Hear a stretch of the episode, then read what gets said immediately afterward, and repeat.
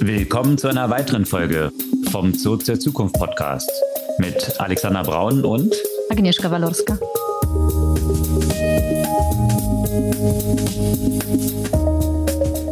Was gab's Neues letzte Woche?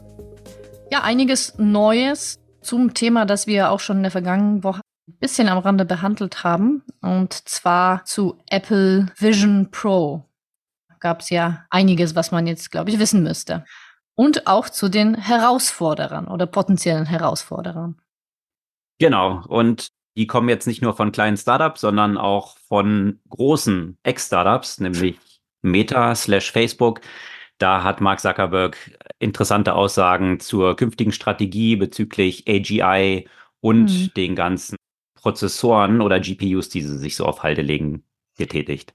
Ja, und während es offenbar Strategien zu Zukunftsthemen gibt, gibt es ja wenig Strategien zu Themen, die das Unternehmen jetzt belasten. Und zwar kam wieder ein Bericht raus zu dem Ausmaß der sexuellen Belästigung von Kindern und Jugendlichen auf den Meta-Plattformen. Oder vielmehr damit, die Strategie bleibt gleich. Oder die Ablocken. Strategie bleibt gleich, ja, genau. Ignorieren. Und natürlich, wie jede Woche, gibt Neues aus dem Bereich Generative AI und da hat die Gemüter ein Bericht zu einem DPD-Chatbot erheitert. Und zu Generative AI durfte natürlich auch Sam Altman beim World Economic Forum in Davos nicht fehlen. Da hat er sich und OpenAI so ein bisschen klein gemacht, was da so hinterstecken könnte und was jetzt auch tatsächlich bei OpenAI damals zu seinem Rauswurf geführt hat, das ist mittlerweile auch klar. Da gab es eine interessante Podcast-Reihe beim Wall Street Journal, die mit Helen Toner da etwas tiefer eingestiegen ist. Ja, und wer hat ihm ja auch ein Stück weit den Hintern gerettet bei dem Auswurf? Das war natürlich äh, der Papa von Microsoft. Und auch vom, zu Microsoft gab es ja auch mal letzte Woche was zu berichten. Und zwar sind sie zum Opfer eines Hackerangriffs geworden. Und das war ja nicht mal so besonders ausgeklügelt, so dass man sich dann Fragen stellen muss, wie gut die Security dann intern bei Microsoft. Ja, und dann gab es mal wieder, wie könnte es anders sein, eine ganze Menge News zu Elon und warum dies ziemlich große Auswirkungen haben könnte für Tesla. Er fühlt sich dort offensichtlich nicht ausreichend geschätzt und hat nicht genügend Anteile, um richtig motiviert zu sein, was das so bezüglich Board und der weiteren Entwicklung von Tesla und AI bedeuten könnte. Das ist der Strauß an Themen diese Woche. Bevor wir jetzt im Detail einsteigen, kurz die Erinnerung, ihr könnt unseren Podcast abonnieren, einfach auf den Folgen-Button klicken und dann erhaltet ihr die neueste Folge jeden Dienstag automatisch ganz früh am Morgen in eurem Feed. Und das hat tatsächlich dann auch Auswirkungen. Hast du gehört, was sich nämlich verändert hat, was Podcasts angeht und warum viele Podcaster jetzt so über rückläufige Zahlen klagen? Nee, habe ich äh, mich damit in der letzten Zeit nicht so stark beschäftigt. Äh, da hat Apple nämlich eine Änderung eingeführt. Und zwar werden jetzt Podcasts, wenn sie viermal in Folge über einen Zeitraum, ich glaube von einer Woche, dann nicht gehört wurden, nicht mehr runtergeladen. Selbst wenn man jetzt im Podcast folgt, dann ist ja so ein automatischer Download und bisher haben diese Downloads in diese Hörzahlen natürlich gezählt. Das hat Apple jetzt verändert und plötzlich sind bei vielen Podcasts die Zahlen um bis zu 40 Prozent eingebrochen tatsächlich, weil ja die Aktivierung erst dann über diesen Download äh, nicht mehr dann dazu zählt. Also der Download, der automatische Download dann automatisch abgestellt ist, wenn man diese Folgen nicht gehört hat. Also das noch so eine kleine Side Note. Die Frage ist, welchen Anteil überhaupt noch die Apple Podcasts an der allgemeinen Podcast-Nutzung darstellen, weil ich weiß nicht, wann ich das letzte Mal über Apple Podcast irgendeinen Podcast gehört habe, wenn ich ganz ehrlich bin. Aber das. Ich höre das meist tatsächlich darüber. Echt? Ja. Okay. Ich nutze meist Apple dafür noch. Also, und das sind eine ganze Menge. Also tatsächlich so, dass, dass es sich für viele so maßgeblich in den Zahlen tatsächlich niederschlägt. Okay. Ja, das nur als eine kleine Side Note. Was war bei Apple los, wo wir gerade bei Apple sind. Da gibt es natürlich eine Plattform neben der eigenen Podcast-Plattform, die eigentlich die Zukunft von Computing jetzt rausbringen soll. Und da sind die Vorverkäufe gestartet jetzt am Freitag mhm. vergangener Woche, oder? Ja, genau. Und Zukunft von Computing soll eben spatial sein. Also nicht genau, spatial, spatial, sondern spatial. Das ist so das, wie Apple hm, natürlich äh, das neu benennen möchte, um zu demonstrieren, wofür ja eben auch das neue Gerät notwendig ist und versucht, den Begriff sehr stark zu prägen. Ne, der Ausdruck soll auf die Interaktion zwischen digitalen und äh, physischen Welten eindeuten, den eben der äh, Vision Pro bieten soll. Und und damit auch gleich demonstrieren und damit mhm. auch gleich demonstrieren, dass es ein Alleinstellungsmerkmal ist. Egal, Weil egal. wenn sie sich jetzt wie diese ganzen anderen, die da draußen sind, nur so Augmented Reality und Virtual Reality nennen würden, dann wären sie ja eigentlich so ein Kopierer nur, aber sie machen ja was ganz Neues. Das ist natürlich so typisch Apple. Mhm. Und das legen sie auch den Developern ganz klar formuliert. Sie dürfen, die Developer, die dafür entwickeln, nicht diese Begriffe AR und VR verwenden, sondern müssen Spatial Computing nennen. Ne? Nicht mal Mixed Reality ist gut genug. Das hat sich genau. nämlich ja auch schon erledigt. Genau. Und auf der anderen Seite kann man sich fragen, also ja, verstehe ich, das ist ja immer der Ansatz von Apple, sagen wir mal, die neuen Welten ja auch zu prägen, neue Themen zu prägen. Auf der anderen Seite, gerade mit so einem neuen Ansatz, neuem Thema, noch relativ begrenzte Anzahl der Nutzer und vielleicht noch so ein bisschen unklar, was so eine Killer-App dafür sein soll. Und hm, das führt dazu, dass die Entwicklerinnen und Entwickler sich nicht gerade unbedingt darum schlagen, neue Sachen für diese Plattform zu entwickeln. Ja, da gab es viele Diskussionen vergangene Woche. Vielleicht ganz kurz zu den, zu den Zahlen. Nachdem es jetzt am Freitag tatsächlich im Vorverkauf gestartet ist, die Vision Pro, äh, das war dann plötzlich bei mir auf Threads der ganze Feed voll. Also ist natürlich der ultimative Flex jetzt zu demonstrieren, dass man A, die Kohle hat und B, auch so zukunftsweisend ist, dass man das natürlich ausprobiert.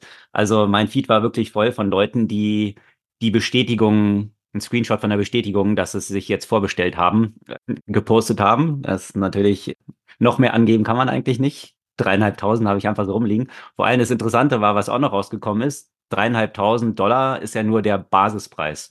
Das heißt, wenn du jetzt noch ein bisschen, und ich glaube, da sind dann 256 Gigabyte bei, wenn du 512 willst, dann ist nochmal 200 mehr. Und wenn du ein Terabyte willst, dann ist natürlich nochmal äh, 200 mehr. Also das natürlich nach wie vor, wie man es von Apple kennt, auch mit dem Speicher ordentlich bepreist. Wenn du dann auch noch so ein so eine Tasche haben willst, in der du das Device auch transportieren kannst, die kostet, glaube ich, auch nochmal 300 extra und so weiter. So geht es dann, so kann man sehr schnell auf viel höheren Beträgen dann wiederum landen. Das kennt man ja von Apple. Und Gott bewahre, das Ding geht kaputt, ne? Äh, da die Austausch- und Reparaturpreise hast du auch gesehen, ja? Also da kannst du dir gleich eigentlich so ein neues Gerät kaufen fast. Okay. ja, aber das hat nichts dran geändert. 80.000 waren zunächst mal für dieses Opening Weekend zur Seite gestellt und die waren innerhalb von, ich glaube, zwei Stunden ausverkauft tatsächlich. 80.000 ist natürlich jetzt auch nicht so für Apple eine hohe Zahl. Aber ja, das äh, war zumindest schon mal eine Messlatte, die man bewusst niedrig gehängt hatte, um sie auch überspringen zu können. Das wäre natürlich schlecht für Apple gewesen, wenn die Nachfrage jetzt so gering gewesen wäre, dass man hier keinen Ausverkauf hinbekommen hätte. Also das und dann gab es natürlich jetzt die Diskussion, da sind verschiedene Artikel vergangene Woche erschienen, die analysiert haben, welche Unternehmen jetzt tatsächlich schon dediziert Applikationen für die Vision Pro dort entwickelt haben. Und das war dann ziemlich ernüchternd, weil man festgestellt hat, dass jetzt nicht nur YouTube, sondern auch Netflix, Spotify und eine ganze Reihe andere eine Applikation spezifisch dafür entwickelt haben und nicht nur spezifisch dafür keine Applikation entwickelt haben, sondern es gibt noch eine weitere Möglichkeit. Man kann tatsächlich wie so ein Opt-out aus Apps für die Vision Pro dort auf Developer-Seite dann hinterlegen. Das haben all diese Player gemacht und noch eine ganze Reihe von anderen. Wir verlinken gerne den Artikel, ziemlich breites Spektrum von Unternehmen. Da kann man jetzt natürlich einerseits sagen, wie du es interpretiert hast, das war die eine Interpretation, ist jetzt so ein ganz neues Umfeld. Ist das jetzt vor dem, vor der im Hintergrund der geringen Nutzerzahlen zu beginnen, ist mein Fokus als Unternehmen dort richtig darauf ausgerichtet, jetzt viel Aufwand dafür zu betreiben schon und warte ich jetzt lieber erstmal ab und schaue mir das an, in welche Richtung das geht. Oder die Alternative war, dass viele auch gesagt haben, gerade wenn man jetzt so diese Player sich anschaut, Spotify, äh, YouTube, äh, Netflix, die sind ja nicht so on best, best terms mit Apple vor dem Hintergrund der Einschränkungen des App Stores, ja, überall 30 Prozent nehmen. Man darf naja, nicht wobei gerade bei denen ja nicht so viel, ne? Also bei den ganzen Netflix und Spotify, die haben doch alle so Sondertarife.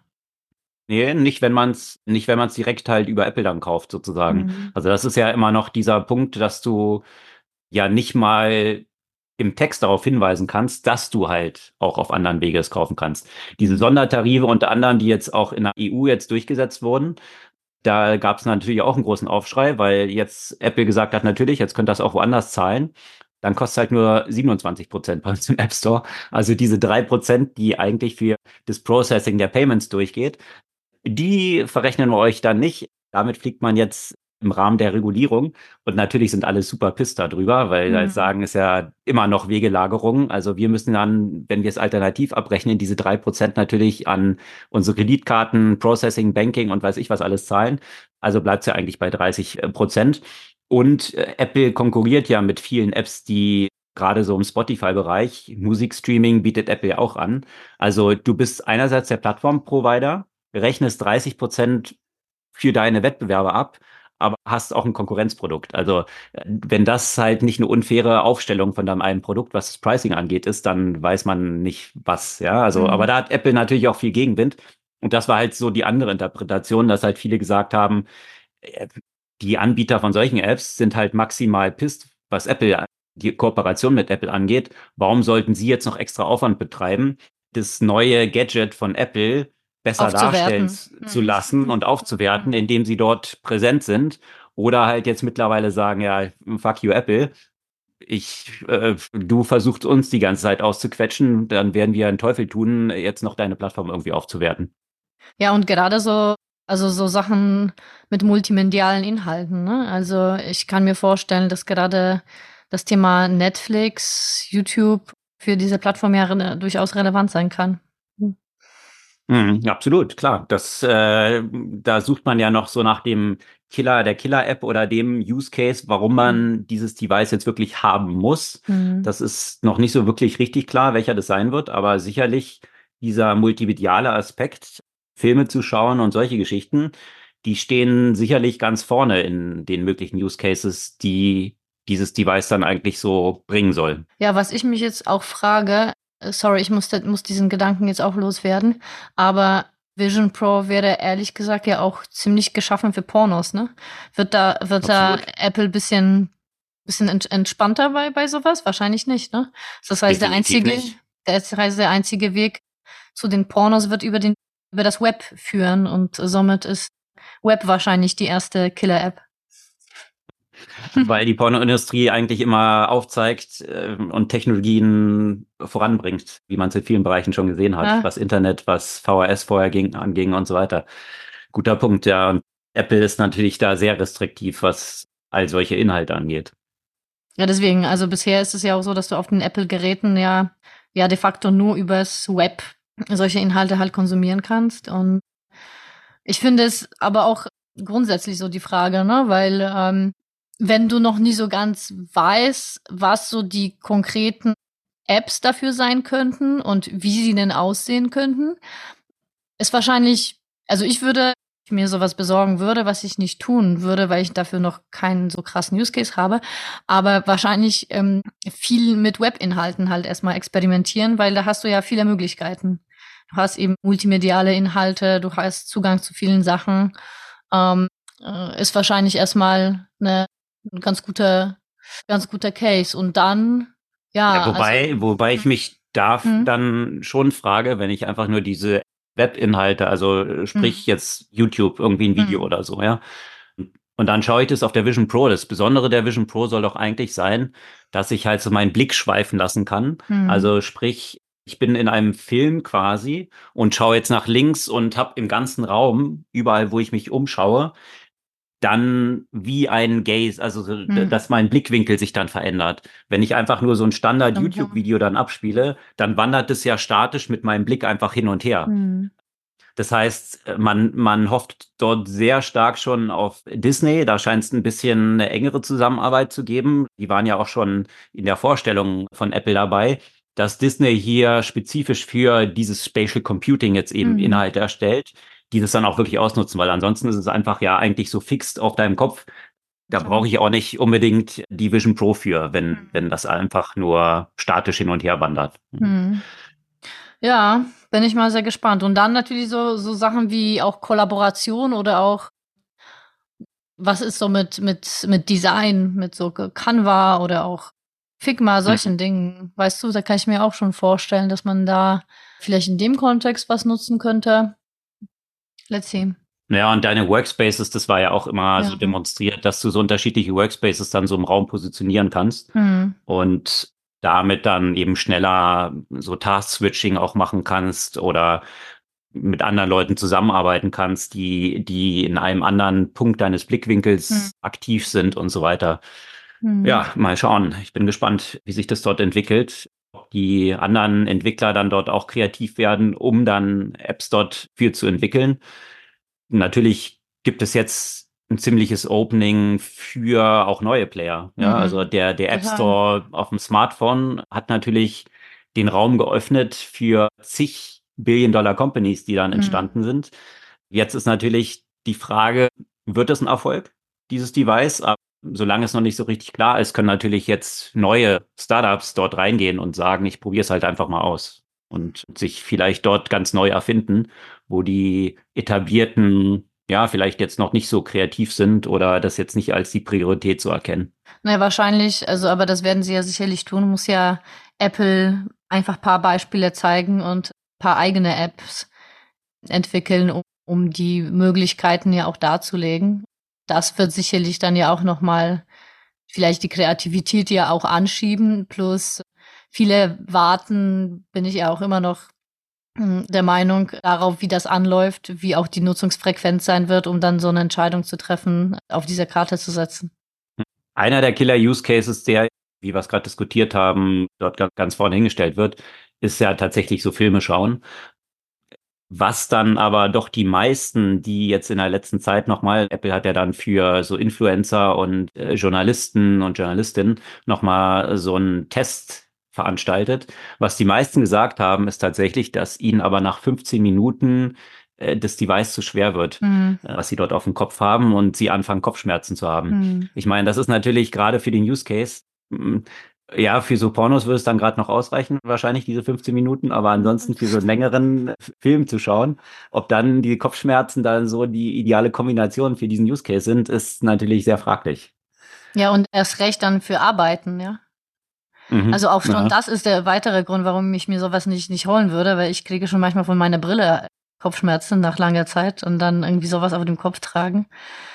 Und dann ja auch noch so weiß ich nicht, so ein gewisses Gefühl von so Einengung, wenn du so ein, so ein, so ein Ding die ganze Zeit auf dir haben kannst. Also wie lange kannst du das realistischerweise halt machen, ja?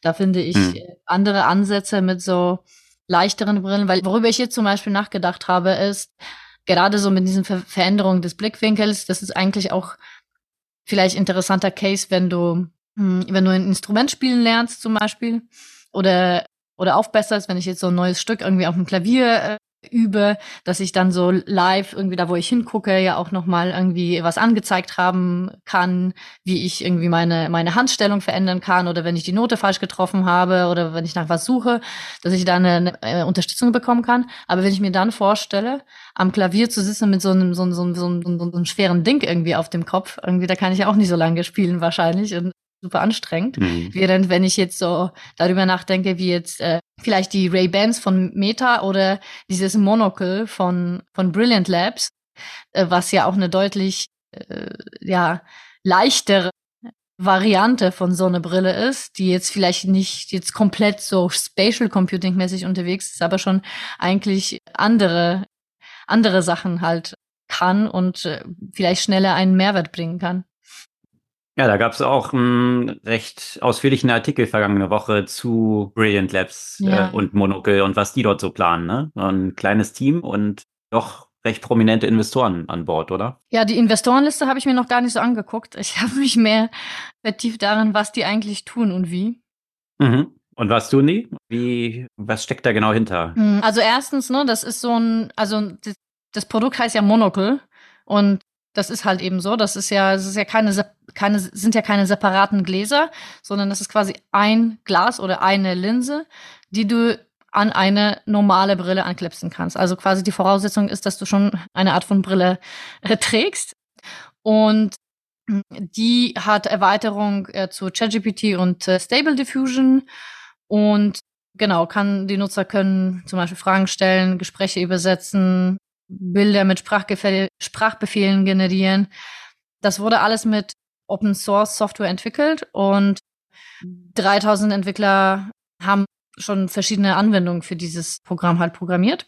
Und genau, also das ist natürlich schon mal interessant, diese, dieser Open Source äh, Ansatz und äh, das äh, scheint wie mehr Leute anzusprechen als die Vision Pro und wahrscheinlich ist ja auch der Entwicklungsaufwand für so eine etwas ähm, limitiertere Anwendung etwas geringer als äh, bei bei so einem so einem fetten Ding wie wie den Apple Vision Pro. Finde ich irgendwie einen interessanten Ansatz und äh, durchaus etwas, was man sich vielleicht auch zu geringeren Kosten ausprobieren könnte als, als jetzt Vision Pro.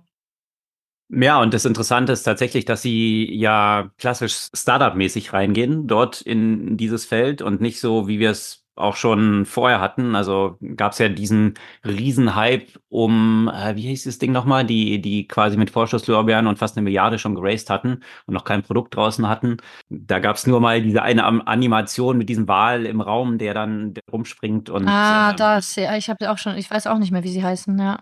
Magic Leap, genau. Magic Leap, ah ja, das hier, ja, ja, klar. Ja. Also mit extrem viel Vorschusslorbeeren und fast jetzt wenn ich mal schaue, die haben über 800 Millionen geraced, Magic Leap. Und äh, dann kam ein Device raus, von dem alle sehr enttäuscht waren, weil es, ja, man wesentlich mehr dort erwartet hatte. Und jetzt klar, natürlich dieser große Aufschlag von Apple in diesem Bereich zu gehen, viel, was so von Seiten von Meta kommt. Also da wieder dann natürlich die Big Techs, die dort unterwegs sind.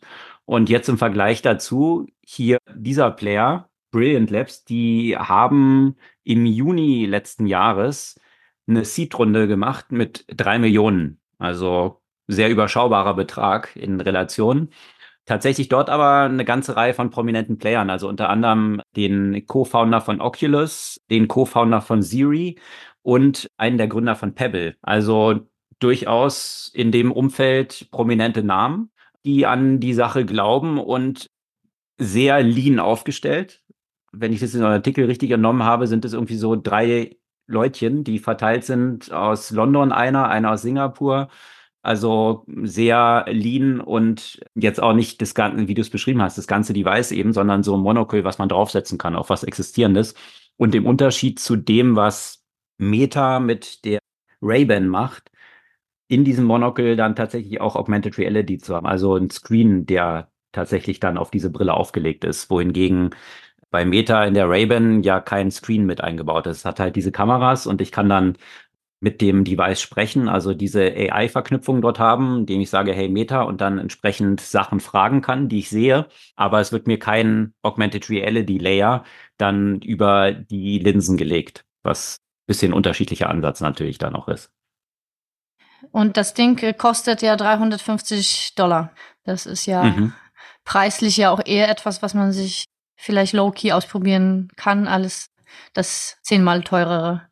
Was kosten mhm. die Ray-Bans von Meta? Äh, die sind auch erschwinglich 300 Dollar. Das ist auch noch relativ günstig, würde ich sagen. Aber auch den Ansatz eben finde ich interessant. Den hast du ja auch beschrieben, dass schon ein paar tausend äh, dort Sachen für entwickelt haben. Also, dass sie so Open Source sind und eigentlich diese Plattform, Developer Community und alle können kreativ werden, jetzt für dieses Device Sachen zu kreieren. Und das ist dann nicht so dieses Top-Down, ich bin Big Tech und gebe jetzt vor, was die Applikationen darauf sind. Also durchaus ein interessanter Ansatz. Und dann mit drei Millionen anscheinend ziemlich weit gekommen, muss man ja schon sagen. Ja, ganz ungewöhnlich. Mal schauen, wie die nächste Runde sein wird. So, wenn man sich also dieser Betrag, mhm. dieser Betrag ist bei Magic Leap wahrscheinlich allein in die ersten zwei Wochen PR geflossen. wahrscheinlich, ja. Ja, also ich meine, ich finde es halt äh, sehr interessant, die Ansätze, weil jetzt die Suche nach dem neuen eben AI-Device ja schon längst angefangen hat, haben wir letzte Woche so ein bisschen drüber berichtet und, man muss sagen, wenn man sich jetzt auch so den äh, AI Pin äh, anschaut und andere, das ist ja auch schon deutlich mehr Geld geflossen für deutlich weniger Funktionalität, was man da bisher sehen kann. Absolut. Ja, aber wie schon erwähnt, gab es dazu natürlich auch von Mark Zuckerberg nochmal News vergangene Woche, der dort explizit auch nochmal die Verbindung, also er hat in einem Video, was er dann über Threads natürlich geteilt hat, was jetzt das meta-eigene Twitter eben ist, hat er dort bekannt gegeben, dass Meta zwei ganz klare strategische Prioritäten hat. Das eine ist natürlich AI und dort mit der Zielstellung auch AGI, also Artificial General Intelligence zu entwickeln und natürlich das Metaverse. Um nochmal klar zu sagen, dass diese ganzen Entwicklungen Richtung Metaverse natürlich nicht verfehlt gewesen sind, sondern dass eigentlich eine Symbiose entstehen wird aus diesen AI Thematiken, äh, die stark verknüpft sind natürlich mit diesem Metaverse, Augmented Reality und dass dort natürlich diese Ray-Ban, die vorgestellt wurde oder überhaupt dieser Formfaktor dieser Ray-Ban eines der zentralen Elemente in dieser Richtung sein könnte. Und das sieht man natürlich auch schon in dieser Produktpräsentation äh, der Ray-Ban, äh, eben Verknüpfung von Kamera mit Voice einfach dieses Device Sachen fragen zu können, wo natürlich eine entsprechend mächtige AI dann dahinter stehen muss um dir einen Kontext zur realen Welt zu geben und zusätzliche Informationen zu liefern. Also das ist natürlich schon eine Argumentation, die man machen kann. Das hat er dort nochmal klargestellt. Und was ich vor allem faszinierend fand, er hat dort auch nochmal klar gemacht, wie viel Investitionen Meta dort hintersetzt. Und zwar wird Meta bis Ende 2024 350.000 H100 GPUs, also das sind diese GPUs, die jeder unbedingt haben will von Nvidia, die für das Trainieren von solchen großen Foundational Models erforderlich sind, 350.000 installiert haben. Wenn man das mal hochrechnet, die GPUs werden aktuell so zwischen 30 und 40.000 Dollar das Stück verkauft. Also allein was diese GPUs angeht, sind es mal Investitionen von um die 12 Milliarden, die dort fließen werden. Also netter Betrag, der direkt bei Nvidia landet. Und auch noch eine wesentlich größere Anzahl von etwas weniger leistungsfähigen. Also man kann davon ausgehen, dass wahrscheinlich Meta dieses Jahr um die 20 Milliarden in Hardware allein investieren wird. Und jetzt mal in Relation gesetzt, diese 350.000 GPUs, diese H100s, die bis Ende des Jahres dann bei Meta laufen werden, das sind 14 Prozent der gesamtaktiven H100s zum Ende des Jahres. Also 14 Prozent allein wird Meta hier belegen, was nochmal klar zeigt, was wirklich Hyperscaler heißt und welche Investitionen hier erforderlich sind und wer in diesem Rennen hier überhaupt mitspielen kann. Da muss ich ja daran denken, welche, welche Limitierung wir natürlich ja auch dadurch haben, dass wir ja auch weiterhin mit Silikonchips arbeiten, gerade weil ich ja, kommen wir später dazu, gerade auch nochmal ein Buch zum Thema Quantum Computing gelesen habe. Und inwiefern AGI und wirklich noch deutlich effizientere, weitergehende Modelle wirklich mit Quantentechnologie zusammenhängen, weil die Chips immer noch eine große Limitation darstellen. Und müsste eigentlich Nvidia im nächsten Schritt, um dann ja auch relevant zu werden, also zu bleiben, ja auch in den nächsten fünf oder zehn Jahren, auch auf Quantumtechnologie setzen. Ja, worauf viele jetzt vor allem setzen, ist auch auf Edge Computing. Also, dass viele dieser Modelle immer stärker auch lokal laufen werden. Also, ob das jetzt auf deinem Smartphone, auf deinem Desktop, wo auch immer ist. Das ist ja auch die Strategie, die Apple natürlich stark vorantreibt, weil Apple mit diesem Privacy-Fokus natürlich in diese Richtung geht, dass kann man jetzt gespannt sein, was sie dort im AI-Kontext vorstellen werden, dass die Sachen bei dir lokal laufen und du eben gar keine Daten nach außen gibst, die in irgendwelchen großen Hyperscalern landen.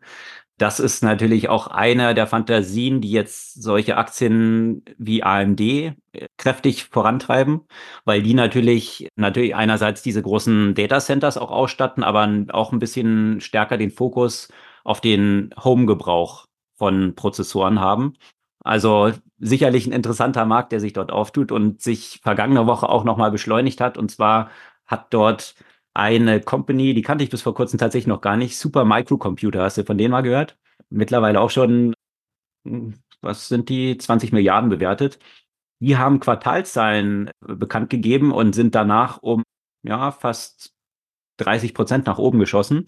Die stellen Hardware, also helfen Data Centers, äh, solche Computer bereitzustellen, wo dann solche Chips wie von Nvidia drin laufen. Also sie sind eigentlich in diesem Ökosystem überhaupt diese Infrastruktur zur Verfügung zu stellen. Und das war natürlich, dass die jetzt Quartalzahlen reported haben, die so einen starken Umsatzanstieg zeigen, lässt noch mal vorausschauen, was tatsächlich bei Nvidia jetzt, da stehen ja auch bald wieder Quartalzahlen an, was dort dann zu vermuten ist und in diesem ganzen Ökosystem. Also von daher ist auf dem Hintergrund dieses Reportings von Super Microcomputer dann der ganz Sektor, der irgendwie mit AI was zu tun hat, auch kräftig nochmal nach oben geschnellt. Also der Hype äh, nimmt tatsächlich ab und an solchen Berichten, wie sie jetzt von Mark Zuckerberg kamen, dass sie allein so eine große Anzahl von Chips kaufen, das lässt ja natürlich auch nochmal gut vorausblicken, in welche Richtung sich das da noch entwickeln kann.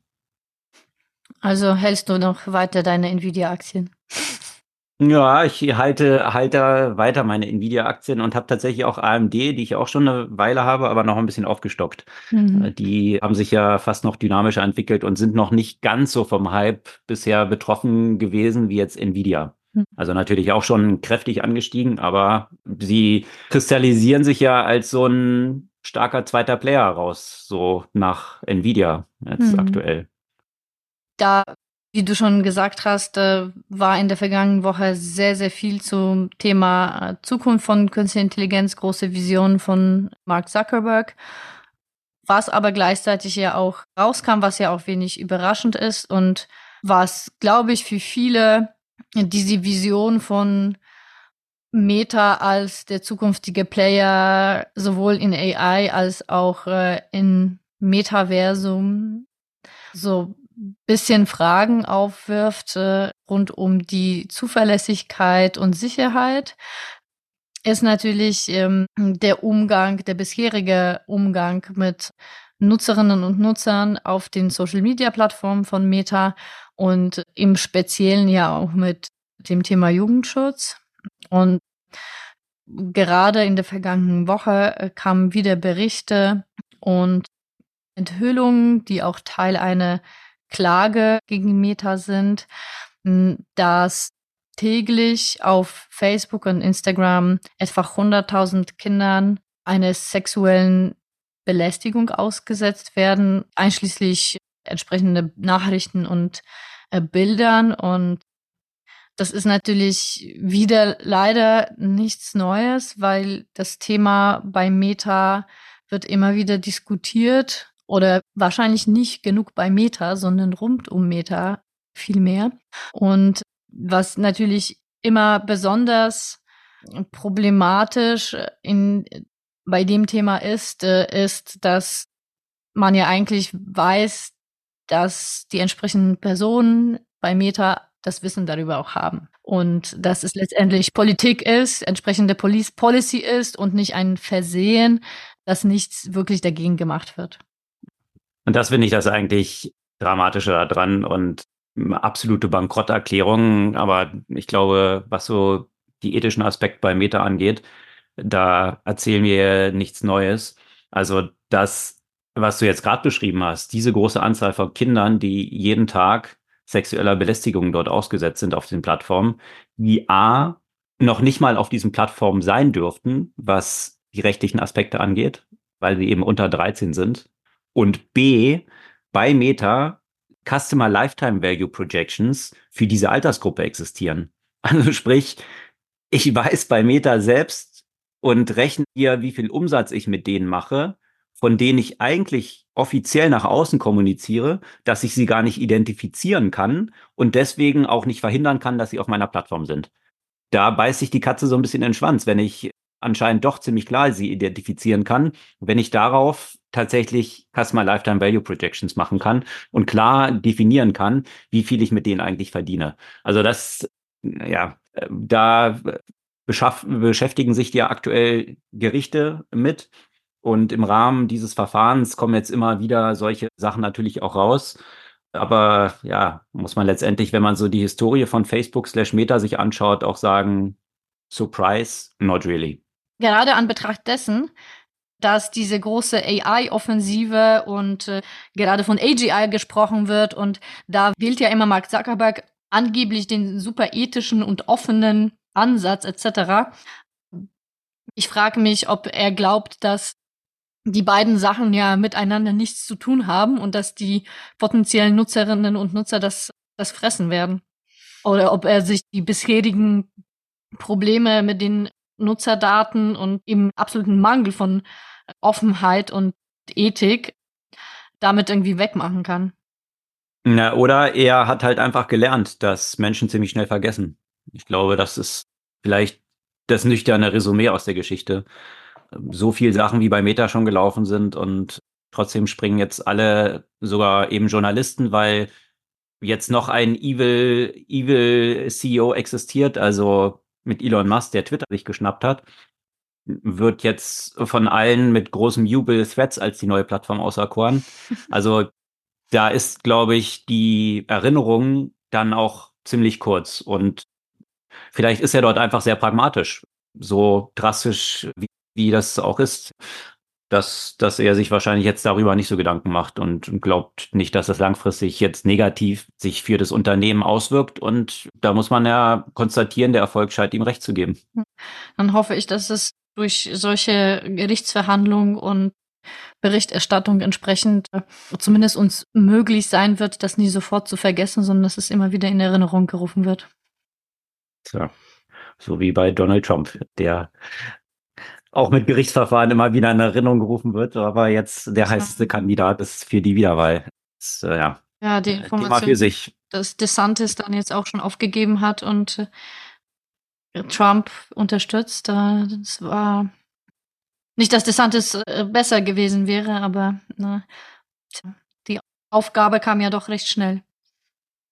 Ja, in der Tat. Aber es gibt noch ein anderes Unternehmen, was im Umfeld von AI jetzt ein paar Experimente gemacht hat. Äh, und die sind so lala ausgefallen, würde man sagen, oder? Ja, für das Unternehmen zumindest. Also für Belustigung hat es durchaus gesorgt. Und ja, DPD, mein Lieblingsversandunternehmen, äh, haha, Nord, hat auch ähm, einen Service-Chatbot rausgebracht, wenig überraschend, weil natürlich klar Generative AI gerade für solche Anwendungen perfekt ist und gerade wenn man sich äh, überlegt äh, bei, bei dem Thema Lieferung, äh, wie viel Daten dann im Hintergrund äh, zur Verfügung stehen, wie, wie Menschen dann ja auch tatsächlich auch Fragen haben zu ihren Lieferungen, ist es ja ein Musterbeispiel für eine Anwendung von, von Sprachmodellen. Mhm. Das ist dann nur immer so ein bisschen problematisch, wenn man den Nutzungskontext nicht ausreichend äh, definiert, eingeschränkt hat und getestet hat.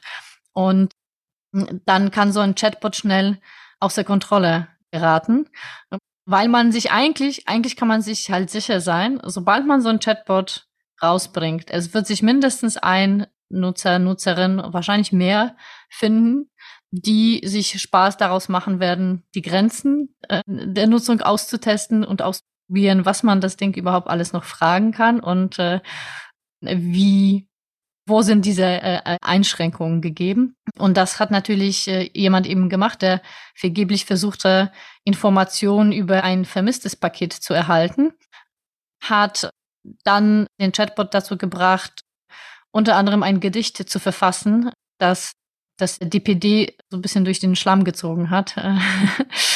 Das ist natürlich äh, ganz witzig, weil man sich da dazu die Frage stellen kann, hm, war das eben eine Halluzination von diesem Chatbot oder aus welchen Daten hat es äh, gelernt? Weil natürlich, wenn dieses Chatbot auf Daten aus äh, früheren Interaktionen mit den Kunden und Kunden gelernt hat, dann kann man sich ja durchaus vorstellen, dass da ordentlich geflucht, geschimpft und ja kreativ wird, wenn es um die Beleidigung der DPD angeht.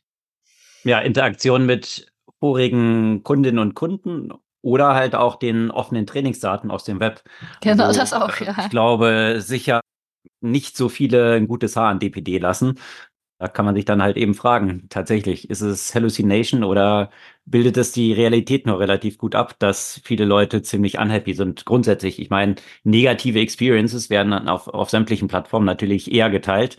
als positive. Also gibt es dann natürlich immer einen Bias Richtung negativ. Und wenn das die Trainingsdaten sind, die dann einfließen, na gut, dann wundert es auch nicht, dass der Bot da äh, nicht so ein gutes Haar an dem Unternehmen findet.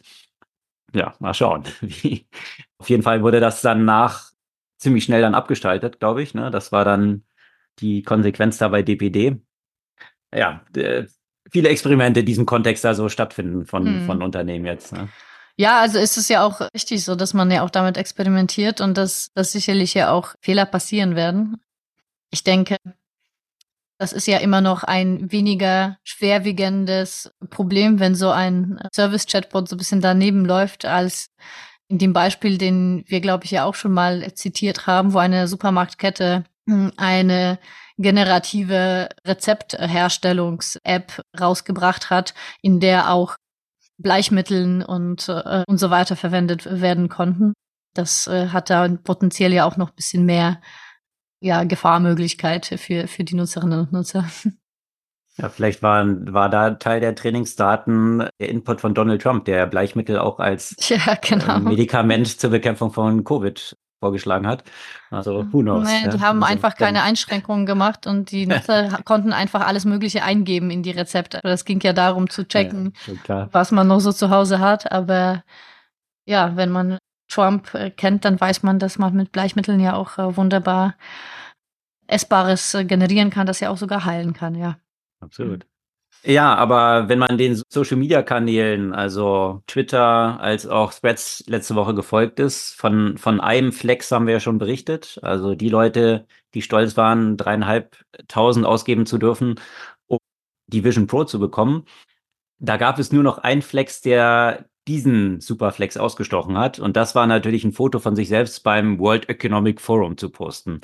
Das ist natürlich jetzt wieder der VIP-Event, sämtliche Staatschefs, sämtliche Unternehmenslenker und sind dort dann vor Ort. Und da gab es eine ganze Reihe von Artikeln vergangene Woche dazu und posten wir gerne auch in den Show Notes vom Wall Street Journal. Ein ziemlich langer Bericht, der natürlich gespickt mit Anekdoten war, dass endlich das World Economic Forum oder Davos, so ein kleines Örtchen in den Schweizer Alpen, dass dieser Ort eben so klein ist, dass hier sogar irgendwelche abgeranzten Hotels, die wahrscheinlich ein CEO seit Jahrzehnten nicht mehr von innen gesehen hat, plötzlich zu einer begehrten Destination werden, überhaupt ein Bett zu ergattern.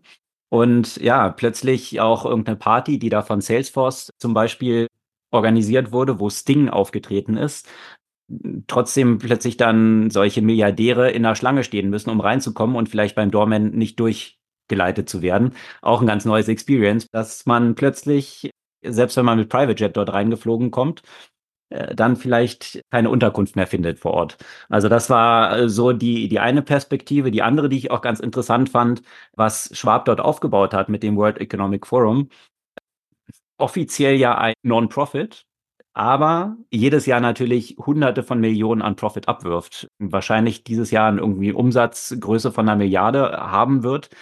Also exponentiell, was dort umgesetzt wird, unter dem Stichwort Non-Profit, sodass das World Economic Forum jetzt fleißig dabei ist, Immobilien in diesem ganzen Umfeld kräftig aufzukaufen, weil irgendwas muss man mit der ganzen Kohle halt machen, die dort reinkommt. Äh, die Unternehmen müssen ja dort nur für so Sponsorships schon 600.000 zahlen, nur um dort quasi die Möglichkeit überhaupt zu haben, noch mehr zahlen zu dürfen. Also was man auch so beim Web Summit zum Beispiel kennt, ja, man gewinnt als Startup einen Preis, dass man irgendwie 3000 zahlen darf, um dann die Chance zu haben, dort ausstellen zu können. Und dann kriegt man so einen kleinen Booth, so ein bisschen ähnlich, aber mit ein paar zusätzlichen Nullen ist es offensichtlich auch beim World Economic Forum. Da gibt es ganz interessante Betrachtungen dazu, posten wir, wie gesagt, in den Show Notes. Und wer dort natürlich auch aufgetreten ist, AI war das Hauptthema dieses Jahr natürlich beim World Economic Forum war Sam Altman. Und alle haben ihn natürlich an den Lippen gehangen mit OpenAI, die Galionsfigur von AI und Generative AI. Und das Interessante war, dass er dort mit einer ganz neuen Botschaft eigentlich aufgetreten ist. Und er hat halt gesagt, eigentlich würde AI die Zukunft der Welt viel weniger verändern und viel geringeren Impact auf Jobs haben, als die meisten so vermuten. Und äh, da waren dann doch viele ziemlich überrascht und vielleicht. Denn nicht bis vor kurzem jetzt noch irgendwie gedroht, wie gefährlich das alles wie sein kann und dass man Regulierung braucht und so. Also was ist, ist was passiert, nachdem er gefeuert wurde? Hat er da nochmal irgendwie darüber nachgedacht oder? Da gibt es ein Zitat von Peter Thiel aus seinem berühmten Buch Zero to One, was vielleicht eine ganz gute Erklärung dazu sein könnte. Und ich bringe das mal hier in seiner Gänze. Er hat dort in diesem Buch gesagt, Monopolists downplay their monopoly status to avoid scrutiny, while competitive firms strategically exaggerate their uniqueness. Und ich mhm. glaube, das fasst, glaube ich, diese beiden Phasen ganz gut zusammen. Mhm. Also ein Wandel, der kurzem, stattgefunden hat vom Challenger exakt, zum Monopolisten. Ja. Exakt. Bis vor kurzem war halt OpenAI so ein scrappy kleines Startup, was so ein paar Sachen ausprobiert hat und muss sich dann natürlich erstmal groß reden und sagen, hier und welcher Impact und mhm. bitte reguliert uns, das ist ganz gefährlich, was wir machen. Und den Status hat OpenAI sicherlich jetzt schon eine Weile überschritten. Und eigentlich werden sie jetzt eben so als Monopolist gesehen von vielen. Also der Key Player äh, definitiv an, am, am Horizont dort zumindest. Und ja, das ist eigentlich eine gute Strategie, sich jetzt ein bisschen klein zu reden. So wie Google auch immer sagt, dass, naja, es gibt ja ganz viele andere Suchmaschinen auch und alle anderen Suchmaschinen sind ja nur ein Click away, um halt zu demonstrieren, dass man eigentlich nicht so groß ist. Die gleiche Strategie, die auch Amazon fährt, wenn man halt sagt, sind sie Monopolist im E-Commerce. Wie definiert man E-Commerce eigentlich? Was gehört alles mit dazu? Ist es eigentlich nur online in den USA und nur in diesem Segment oder wie definiert man eigentlich die ganze Breite? Also sich bewusst dann nachher klein zu reden, wenn man so eine marktbeherrschende Stellung hat, ist natürlich die verordnete Medizin von Peter Thiel, der sich mit Monopolen ja ganz gut auskennt. ja, das das so ein bisschen als die Reflexion, die dort bei dem Web Summit, äh, nicht Web Summit, zum, beim WEF, World Economic Forum dort zu, äh, zu Sam Altman war und was auch rausgekommen ist in einer sehr empfehlenswerten Podcast-Reihe vom Wall Street Journal, tun wir auch natürlich den Link in die Show Notes. Das zeichnet so diese Reihe die ganze Entwicklung von AI und OpenAI vor allem ab in mehreren Folgen. Die erste Folge beginnt halt Elon Musk, der dann OpenAI zusammen mit so ein paar anderen, äh, Greg Brockman und, äh, und so weiter dort gründet. Und in der letzten Folge haben sie jetzt tatsächlich Helen Toner zum Interview bekommen. Helen Toner ist diejenige im Board von OpenAI, die offensichtlich maßgeblich daran gearbeitet hat, Sam Altman zu feuern. Hm. Die und, auch nicht mehr im äh, Board ist. Exakt, die zwischenzeitlich jetzt ausgeschieden ist. Sie ist selbst Professorin und äh, hat diesen AI-Themen, also stark diesen ethischen Aspekten dort dran. Hatte dazu ja auch ein Paper veröffentlicht, das so ein bisschen OpenAI schlecht oder fragwürdig, was die ethischen Aspekte angeht, wohl dargestellt hat. Und in diesem Paper Anthropic als so ein positives Beispiel rausgestellt. Und tatsächlich muss dieses Paper der Stein des Anstoßes gewesen sein, dass dann Sam Altman sauer auf sie war dass sie als Mitglied im Board öffentlich gegen OpenAI arbeitet und hat dann versucht wohl, das ist jetzt dort rausgekommen, sie aus dem Board zu feuern und hat dort Allianzen mit anderen Board-Membern versucht aufzubauen, obwohl er sie nicht direkt konfrontiert hat. Und das ist dann, nachdem sich die Board-Member unter untereinander dann abgestimmt haben, ist es halt rausgekommen, dass er unterschiedlichen Leuten ganz unterschiedliche Sachen erzählt hat. Und das deutet Helen Toner hin, ist wohl ein generelles Problem bei Sam Altman schon über mehrere Companies hinweg gewesen. In der Company, die er gegründet hat, damals an der Stanford University, auch als CEO bei Y Combinator, ist wohl immer dieser Aspekt rausgekommen, dass er, so nennt sie es, Patterns of Manipulative Power Hungry Behavior an den Tag legt. Ja, das stellt sich die Frage, ob das natürlich als Gründer und CEO hm, wahrscheinlich so zu den Grundparadigmen gehört, die man irgendwie so braucht, um sich dort durchzusetzen. Kann man unterschiedlicher Meinung sein. Aber dass er dort wohl ziemlich manipulativ auch unterwegs gewesen ist, so hat er wohl seinem ja, seiner rechten Hand oder dem CTO war das dann, glaube ich, eine Zeit lang, Ilya Satzgever, wohl vorgeschlagen gehabt, dass er eine zentrale Führungsrolle einnehmen würde, die er dann aber an jemand anderem vergeben hat in sein Team.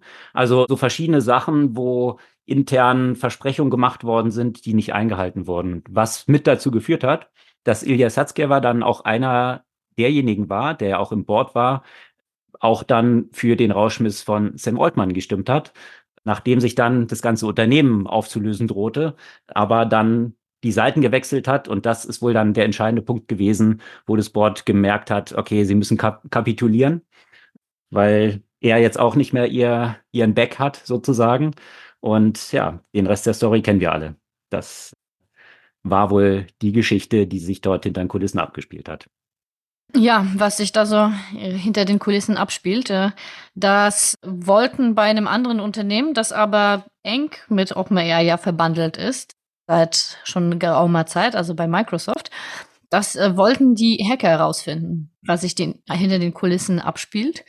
Und äh, ja, also einige natürlich brenzliche Sachen an der Geschichte. Das waren ja russische Hacker, bekannt unter dem Namen Midnight Blizzard, Cozy Bear oder APT29. Die haben sich Zugang zu den E-Mail-Konten von einigen leitenden Microsoft-Mitarbeitern verschafft. Und das ging wohl schon im letzten Jahr los. Entdeckt wurde das erst vor kurzem. Was an der Sache, finde ich, so besonders verwunderlich ist, ist, dass es eigentlich ein technisch relativ einfacher Angriff war, also ein sogenannter Password-Spray-Angriff. Was heißt das? Dass, dass eben gängige Passwörter auf eine Vielzahl von Konten ausprobiert werden. Die, die Hacker haben eine Lücke in einem alten Testsystem äh, gefunden und dann dessen Berechtigung genutzt haben, um Zugang zu den Unternehmens-E-Mail-Konten äh, zu erlangen laut Microsoft gab es keinen Zugriff, also haben sich die Hacker keinen Zugriff zu irgendwelchen Kundenumgebungen, Produktionssystemen, Quellcode oder den KI-Systemen äh, verschafft. Aber trotzdem, gerade bei so einem Unternehmen äh, wie, wie Microsoft, muss man sagen, dass, dass so ein einfacher, vergleichsweise einfacher Hack dazu führen kann, um Zugriff auf äh, E-Mails zu bekommen, ist natürlich schon ein bisschen besorgniserregend, um nicht zu sagen fahrlässig.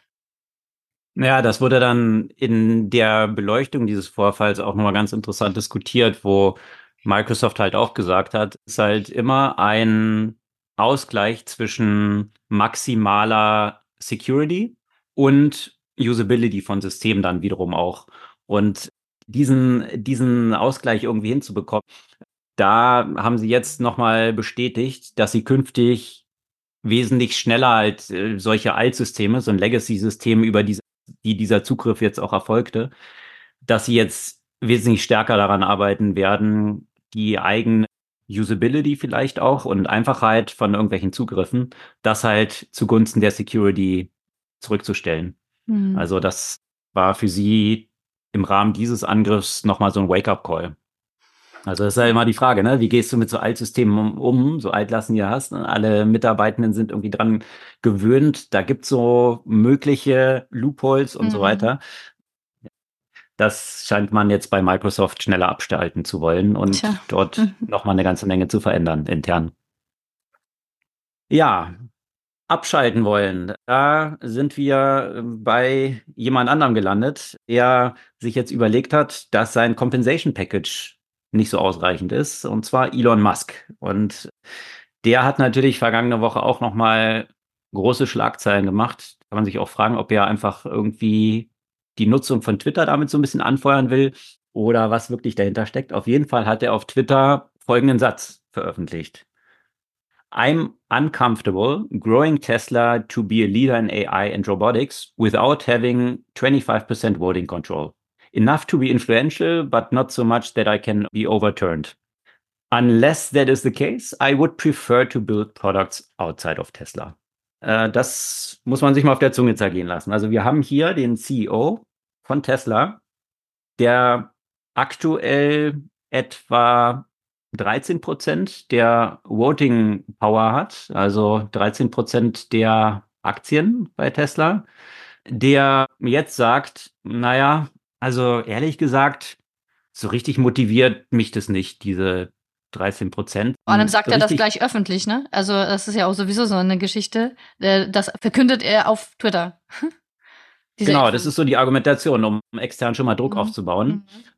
Und sagt dann, man kann sich ja eh schon fragen, er hat halt ziemlich viele Hobbys so parallel noch, die mhm. auch ein paar andere Unternehmen angehen, dass er dann uncomfortable wäre, die AI bei Tesla weiterzubauen. Also da, da muss man sich jetzt mal so ein paar Sachen zu anschauen. Also äh, wenn man sich jetzt nur mal aus der Perspektive der Bewertung, wenn man sich Tesla anschaut und sich anschaut, wie viel zahlt man dort eigentlich? Da ist ja so eine Größe, das zu analysieren, so diese Price-Earnings-Ratio. Also wie viel Multiple ist in so einem Unternehmen auf die Gewinne, die es erwirtschaftet, drin, was den Aktienkurs angeht. Und da ist tatsächlich Tesla extrem hoch bewertet und zwar bei 68. Also, das heißt, 68 Jahre lang, wenn jetzt Tesla so weit da laufen würde mit dem Gewinn, den sie erwirtschaften, müssten 68 Jahre ins Land gehen, um den jetzigen Aktienkurs zurückzuzahlen, quasi. Mhm. Also diese, diesen, diesen Wert des Unternehmens irgendwie einzubringen. Wenn man das mal mit anderen Automobilherstellern vergleicht, dann sind wir hier bei Mercedes, ja, zum Beispiel bei 4,3, also das Vierfache, ja, nur von, von dem, was im Jahr erwirtschaftet wird, ist der Wert von Mercedes an der Börse versus 68 bei Tesla. Volkswagen bei 3,9 mhm. und sogar ein sehr profitables Unternehmen wie Porsche ist bei 4,3 nur. Toyota bei 9,9. Jetzt kann man halt natürlich sagen, na gut, mhm. die haben auch alle irgendwie so Elektromobilität so ein bisschen verpasst und überhaupt und sind halt auch Software sind sie nicht so auf der Höhe. Dann kann man sich mal anschauen, BYD zum Beispiel. Also BYD ist ja das chinesische Unternehmen, was nur auf Elektro setzt und in der Anzahl der Stückzahlen mittlerweile Tesla abgelöst hat. Die sitzen bei 26,8 mhm. PE-Ratio versus 68 bei Tesla. Natürlich spielt auch noch das Wachstum eine Rolle. Wie ist die Wachstumsgeschwindigkeit? Die ist bei BYD auch wesentlich höher. 38 Prozent year over year versus 28 bei Tesla. Dann kann man sagen, naja gut, vielleicht sind sie ja kleiner. Nein, 162 Milliarden ist der Umsatz von BYD gewesen, 95 bei Tesla.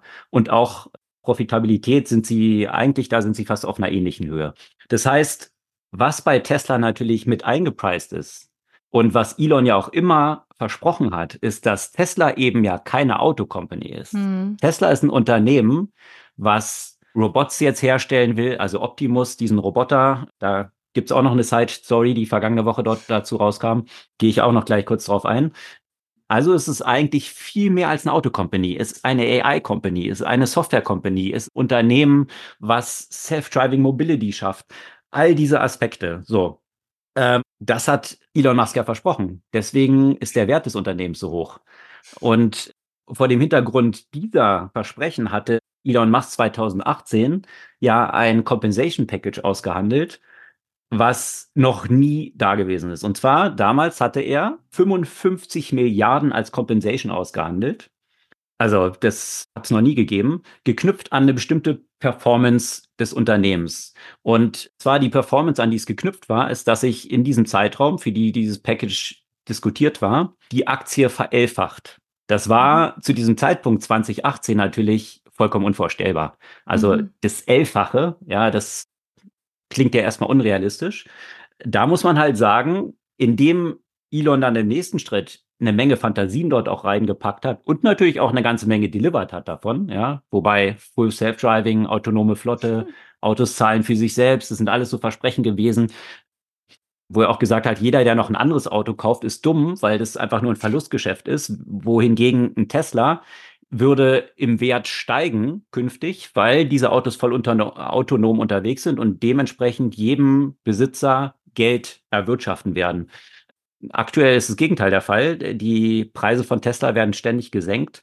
Das heißt, diese Versprechen, die man hier an die Käufer gemacht hat, sind bei weitem nicht eingetroffen. Aber nichtdestotrotz, der Aktienkurs von Tesla hat sich aufgrund dieser ganzen Fantasie und auch recht guter Verkaufszahlen natürlich vervielfacht. Also sie ist nicht nur verelfacht, sondern hat sich verdreizehnfacht in diesem Zeitraum, sodass Elon Musk tatsächlich einen Großteil dieser 55 Milliarden als Compensation kassiert hat. Da lauf, äh, laufen aktuell jetzt auch noch Gerichtsprozesse, weil einzelne Aktionäre geklagt haben dagegen. Unter der Prämisse, dass sie gesagt haben, das Board hat ja gar nicht dagegen gehalten. Also Elon hat eigentlich selbst bestimmt, was er hier an Geld mit rausziehen will. Also diese 55 Milliarden sind maßgeblich dafür gewesen, dass er zum reichsten Mann der Welt geworden ist. Und er hat selbst dazu gesagt, diese Diskussion mit dem Board war damals, mean negotiating against myself. Also hat er selbst äh, zugegeben, dass eigentlich vom Board da gar kein Pushback gab. Da kann man Investor natürlich auch happy sein. Wenn sich der Kurs verelfacht hat, dann kann man ihm auch diese 55 Milliarden zahlen. So, jetzt hat er aber, weil er dann Twitter kaufen wollte, hat er 40 Milliarden dieser Tesla-Aktien verkauft, um das Geld für den Kauf von Twitter aufzubringen. So, Twitter hat sich, jeder weiß es, jetzt nicht so richtig rosig entwickelt. Und deswegen, weil er diese 40 Milliarden verkauft hat, ist er jetzt von seinen Anteilen eben auf diese 13 Prozent runter. Und jetzt sagt er, na ja, aber irgendwie 13 Prozent sind mir jetzt auch ein bisschen wenig. Also das, was ich als Hobby noch so nebenan betrieben habe, wo ich schon Cash-out gehabt habe, einmal über die 55 Milliarden, dann über die Aktien, die ich verkauft habe, weil dort AI drin war, deswegen sind die ja so hoch bewertet, sage ich jetzt plötzlich, ach nee, eigentlich also wenn ich jetzt nicht wieder auf 25 Prozent komme, also sprich, wenn ihr, liebes Board, mir nochmal Tesla-Aktien im Wert von 60 Milliarden würde das bedeuten, nochmal 60 Milliarden gebt, einfach so, aber muss dann baue ich AI lieber woanders. Aber muss, also geht es ja wirklich um Aktien oder um Voting Rights? Und äh, sind die aneinander gekoppelt? Ja, da gibt es unterschiedliche Möglichkeiten. Also mhm. du kannst, hm, gibt sehr gute Beispiele, wie jetzt zum Beispiel bei Facebook, ja, wo die Voting Rights einer Aktie von Mark Zuckerberg ein bestimmtes Multiple haben. Also du hast so Preferred Stock und normale Aktien. Mhm. Normale haben quasi eine Aktie ein, ein Vote und kannst aber auch sogenannte Vorzugsaktien kreieren. Diese müssen natürlich aber zu Beginn ausgegeben werden. Das heißt, du mhm. kannst jetzt nicht nachträglich hingehen und irgendwelche Aktien, also jetzt gleiche Aktien, wie sie eben bei Tesla existieren, sagen plötzlich, die paar Aktien, die Elon hat, kriegen jetzt irgendwie mehr Votes. Von daher ist das so nicht angelegt. Das heißt, die einzige Möglichkeit, die jetzt besteht, ihm auf diese 25 Prozent Voting Rights zu bekommen, wäre tatsächlich, ihm nochmal neue Aktien zu geben. Und zwar to the tune of 60 Milliarden. Ja. Ansonsten würde er das, was er, ne? was er versprochen hat, das Teil von Tesla ist, weswegen Tesla so viel wert ist, weswegen es eben nicht bewertet ist wie eine normale Autocompany, das würde er dann doch lieber woanders bauen. Also mhm. das, das ist halt schon haarsträubend, weil äh, da, da haben auch viele Anwälte dann dazu gepostet, dass jetzt das Board natürlich in einer sehr komplizierten Situation ist.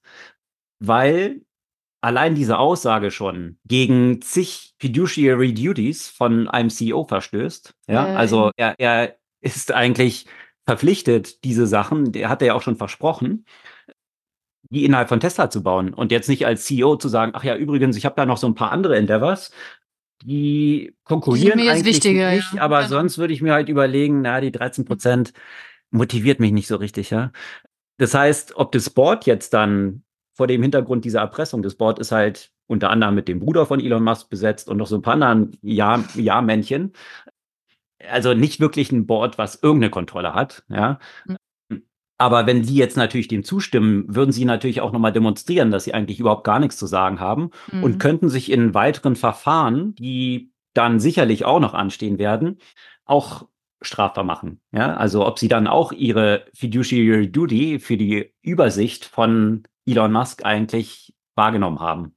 Mhm. Also eine große Komplexität, die sich jetzt dort durch diese Forderung von Elon stellt. Aber auch echt so eine geile Vorstellung. Dann, nehm, dann gebe ich ja meine Compensation dafür aus, um jetzt einfach Twitter zu kaufen und dann läuft es nicht so und dann denke ich mir so, okay, jetzt gib mir das Geld wieder äh, oder ich nehme mein Spielzeug und gehe in einem anderen Seitkasten spielen. Also es ist, ja, genau. Äh, Vor allem, was heißt es in Konsequenz? Das kann ja dann, selbst wenn die jetzt zustimmen, angenommen, jetzt kriegt er die 60 Milliarden. Wer sagt denn, dass er in vier Jahren nicht wieder ankommt und sagt, genau. na, du, also irgendwie, ich habe mir jetzt noch so ein paar andere Sachen gekauft und äh, ich weiß nicht, eigentlich XAI finde ich schon ganz cool. Äh, so richtig motiviert. Also eigentlich bräuchte ich nochmal 60 Milliarden. Also dieses Spiel kann er ja eigentlich endlos weiterspielen, wenn das Board jetzt hier umfällt. Gleichzeitig aus der Investorenperspektive wenn er jetzt sagt, das hat er auch schon häufiger demonstriert, dass Tesla die wertvollste Company der Welt werden wird. Und zwar ein Multiple von dem, was jetzt so ein so dieses Saudi Aramco zum Beispiel wert ist. Also das Ziel setzt auf zum Beispiel vier Billionen Marktkapitalisierung. Dann wäre es ja auch noch eine Vervielfachung von Tesla. Wenn daran wiederum diese 60 Milliarden geknüpft werden, könnte das aus Investorenperspektive, wenn das tatsächlich dann erreicht wird, trotzdem ja eine coole Wette sein, weil dann sind die 60 Milliarden sind eigentlich so Pocket Change, wenn er das dann tatsächlich hinbekommt. Ja, also äh, das ist natürlich ein bisschen die Komplexität, die, hier so besteht. So wäre das dann natürlich auch, wenn man auf diese 25 Prozent kommen würde, die würde er mhm. sicherlich nicht auch von jetzt auf gleich bekommen, sondern es wär, wäre wieder, wie 2018 auch schon, entsprechend Stock Options oder Employee oder ESOPs oder wie auch immer das dann dort gehandhabt wird, über Options dann die Möglichkeit aufgezeigt, geknüpft an bestimmte Performance der Aktie, hier weitere Anteile zu bekommen.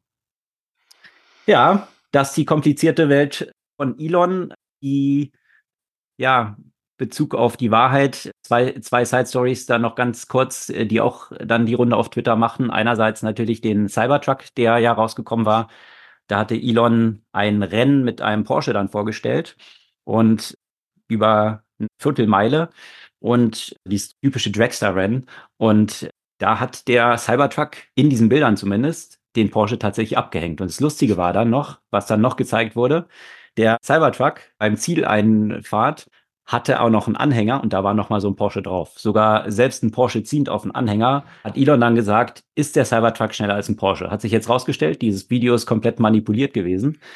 Das stimmt nicht. Also überraschend bei Elon, dass sowas hier versprochen wird, was äh, nicht der Wahrheit entspricht. Ich bin gespannt, ob Porsche hier mal Klage einreichen wird deswegen, weil letztendlich ist es ja öffentlich dokumentiert, eine Falschaussage. Posten wir auch gerne einen Link zu einem ganz interessanten Video, was es wirklich im Detail analysiert, was dort tatsächlich abgelaufen ist. Also das Rennen ging eben nicht über eine Quarter Mile, sondern nur über eine Achtel Mile. Also auf der Mitte der Strecke ist quasi so die Ziellinie schon gelegt worden und auch davor schon eine ganze Menge manipuliert worden. Das, das gerne in dem Video lohnt sich wirklich anzuschauen. Posten wir in den Show Notes. Und was vergangene Woche auch noch rauskam, Optimus, der humanoide Roboter, den Tesla herstellt. Da hat Elon ein Video vom Optimus auf, auf Twitter veröffentlicht, wo der Roboter beim Falten eines schwarzen Hemdes gezeigt wurde. Dann wurde aber ziemlich schnell offenbar, hatte eine Nutzerin dann geantwortet darauf, dass man komischerweise so rechts im Bild eine Hand sehen konnte, die ziemlich synchron sich bewegte zu der Hand des Optimus-Roboters. Also war ziemlich schnell klar, dieser Roboter ist jetzt wirklich nicht selbstständig dort tätig, sondern ist eigentlich nur angeleitet, also wie so eine Marionette, bestimmte Bewegungen zu machen. Dann hat Elon natürlich dann als Ergänzung ganz wichtiges Update dazu gepostet, dass es natürlich noch nicht selbstständig der Optimus war, sondern hier nur gezeigt wurde, was das Training dieses Roboters anging. Das Interessante ist aber natürlich, dass er das bei dem Posten des Videos natürlich nicht diesen Disclaimer hinzugefügt hatte, sondern einfach dieses Video, um eigentlich anmuten zu lassen, wie weit dieser Roboter schon ist. Also ähm, ein Schelm, wer Böses dabei denkt. So ein bisschen zu der Einordnung des Wahrheitsgehalts von, von Elons Aussagen und des Oversellings natürlich, aber scheint ja ziemlich gut zu funktionieren. Das ganze Thema was vergangene Woche aufgekommen war, rund um seinen Drogenmissbrauch, was vom Wall Street Journal dort aufgebracht wurde, scheint vor dem Hintergrund all dieser Lawinen, die jetzt losgelassen wurden, eigentlich schon fast wieder so vergessen zu sein. Und da hat er ja auch wahrheitsgetreu bestätigt, dass er natürlich Drogentests immer bestanden hat, die dort. Ja, das stimmt wahrscheinlich ja auch, dass er die Drogentests bestanden hat. Es ist nur die Frage, wie. Exakt. Und was getestet wurde. Und was getestet Von wem? wurde, genau. Mhm. Ja. Freiwillige Tests, die dann irgendwie stattfinden, wo ein Angestellter von Elon kommt und sagt, Elon, pickel mal bitte in diesen Cup. Mhm. Das war so gut formuliert in einem lustigen Artikel, den verlinken wir auch gerne. Was würde diese, diese Angestellte machen, wenn Elon ihm einfach einen Becher, der bis oben hin mit Koks gefüllt ist, zurückgibt und sagt, what you gonna do about it? Was soll er machen? Ja? Ihn, ihn feuern? Sicherlich nicht. Mhm. Also von daher, das sind natürlich diese ganzen äh, Kontrollfunktionen, die, die hier große Fragezeichen aufwerfen. Mhm. Das soll es zu dem Spektrum der Themen gewesen sein. Gibt es eine Buchempfehlung diese Woche? Äh, ja, ich habe ein Buch gerade fertig gelesen von Michio Kaku, Quant Quantum Supremacy, How the Quantum Computer Revolution Will Change Everything. Hm. Habe ich mir noch ein kleines bisschen mehr zur Technologie selbst erwartet, also zu tatsächlich Funktionsweise noch besser erklärt von, von Quantum Computer, von Quantum Computern. Das war eher sehr stark darauf eingegangen, welche Anwendungen es geben wird, wie Quantum Computing eben die Zukunft verändern wird. Und man muss sagen, das sind schon sehr viele Themen, wo wir jetzt schon sehen, wie letztendlich künstliche Intelligenz hm, die Welt verändert. Also das sind Use Cases sind ja sehr stark aneinander gekoppelt. Quantum Computation würde einfach nur eine Möglichkeit bedeuten, einfach noch viel mehr Parametern miteinander zu verknüpfen, wo für jetzt einfach sehr, sehr, sehr, sehr, sehr viele Silicon-Chips äh, nötig sind und wo die Verarbeitung bei quasi klassischen Computern noch eine ganze Weile dauert. Äh, da wäre die Quantencomputer ein Weg, ein Weg, um das zu beschleunigen. Naja, soweit muss es ja noch kommen, dass erstmal, dass, dass die wirklich kommerziell so funktionsfähig sind, dass, dass diese Use Cases ähm, damit tatsächlich gerechnet werden können. Mhm. Und der Autor, Michio Kaku, wer ist es? Was ist sein Hintergrund? Das ist ein Physiker. Der hat eigentlich, der schreibt eigentlich sehr viele populärwissenschaftliche ähm, Bücher in diesem Kontext. Also zum Beispiel Physik der Zukunft ist, glaube ich, so ein seiner bekanntesten hm, Bücher. Äh, mhm. New York Times Bestseller. Also, genau. Mhm. Und äh, das Buch jetzt über Quantum Supremacy, an wen würdest du sagen, richtet sich das dann primär? Also es ist jetzt so populärwissenschaftlich Einstieg, Einstiegsliteratur, ja. um zu verstehen, worum es bei Quantum Computing geht und die ja, vor allem, vor allem um zu verstehen, wozu sie verwendet werden, weil so tief in in die Mechanismen und auch in den theoretischen Hintergrund kommst du da jetzt nicht rein. Okay. Aber so richtig begeistert klingst du jetzt auch nicht, also was das Buch anging, oder wie würdest du sagen? Naja, also weißt du, die, ja, also was heißt begeistert? Es ist natürlich, es ist sehr, sehr gut geschrieben und sehr unterhaltsam und zeigt ja auch sehr klar, wie gesagt, so zeigt ja so sehr die Zukunftsszenarien, also für die Lösung von möglichen Problemen, die bisher nicht gelöst werden, in sehr vielen Bereichen, in dem Bereich Medikamentenforschung, in dem Bereich Umweltschutz, in dem Bereich Entwicklung von neuen Arten, also Biotechnologie etc. pp. Also alle Themen, die wir jetzt eigentlich auch schon bei Gen AI diskutieren. Ähm, insofern ist es alles wirklich sehr, sehr interessant. Es fehlt für mich noch so als jemand, der sich mehr auch für die Technologie dahinter und vielleicht ein bisschen mehr Grundlagen wissen würde, da, da fehlt mir noch mal dieser Unterbau und noch mehr ins Detail halt da reinzugehen, um zu erklären, was kann dann so ein Quantencomputer tun, was wir im Moment mit den traditionellen Computern in Einführungszeichen noch nicht machen können und warum. Okay. Aber dann ist es auch so eine Perspektive von jemandem wie dir, der schon relativ tief auch in diesem Thema drin ist. Also für, für alle, ja, die genau. dort eben noch nicht so sich im Detail damit befasst haben, ist wahrscheinlich dann ein ganz guter Einstieg. Ja, auf jeden Fall. Es ist ein super Einstieg und auch sehr gut zum Nachdenken, ja, über viele Sachen, ja. Okay. Also das, die Buchempfehlung Quantum Supremacy, How the Quantum Computer Revolution Will Change Everything von Michio Kaku. Das soll es für diese Woche gewesen sein. Sämtliche Artikel, die wir hier so besprochen haben, verlinken wir wie gehabt in den Shownotes unseres Podcasts zu finden über unsere Website zurückzurzukunft.de. Wir freuen uns über euer Feedback, eure Kommentare und wenn euch der Podcast gefallen hat, leitet ihn gerne bei Freunden von euch weiter. Bis kommende Woche. Bis dann.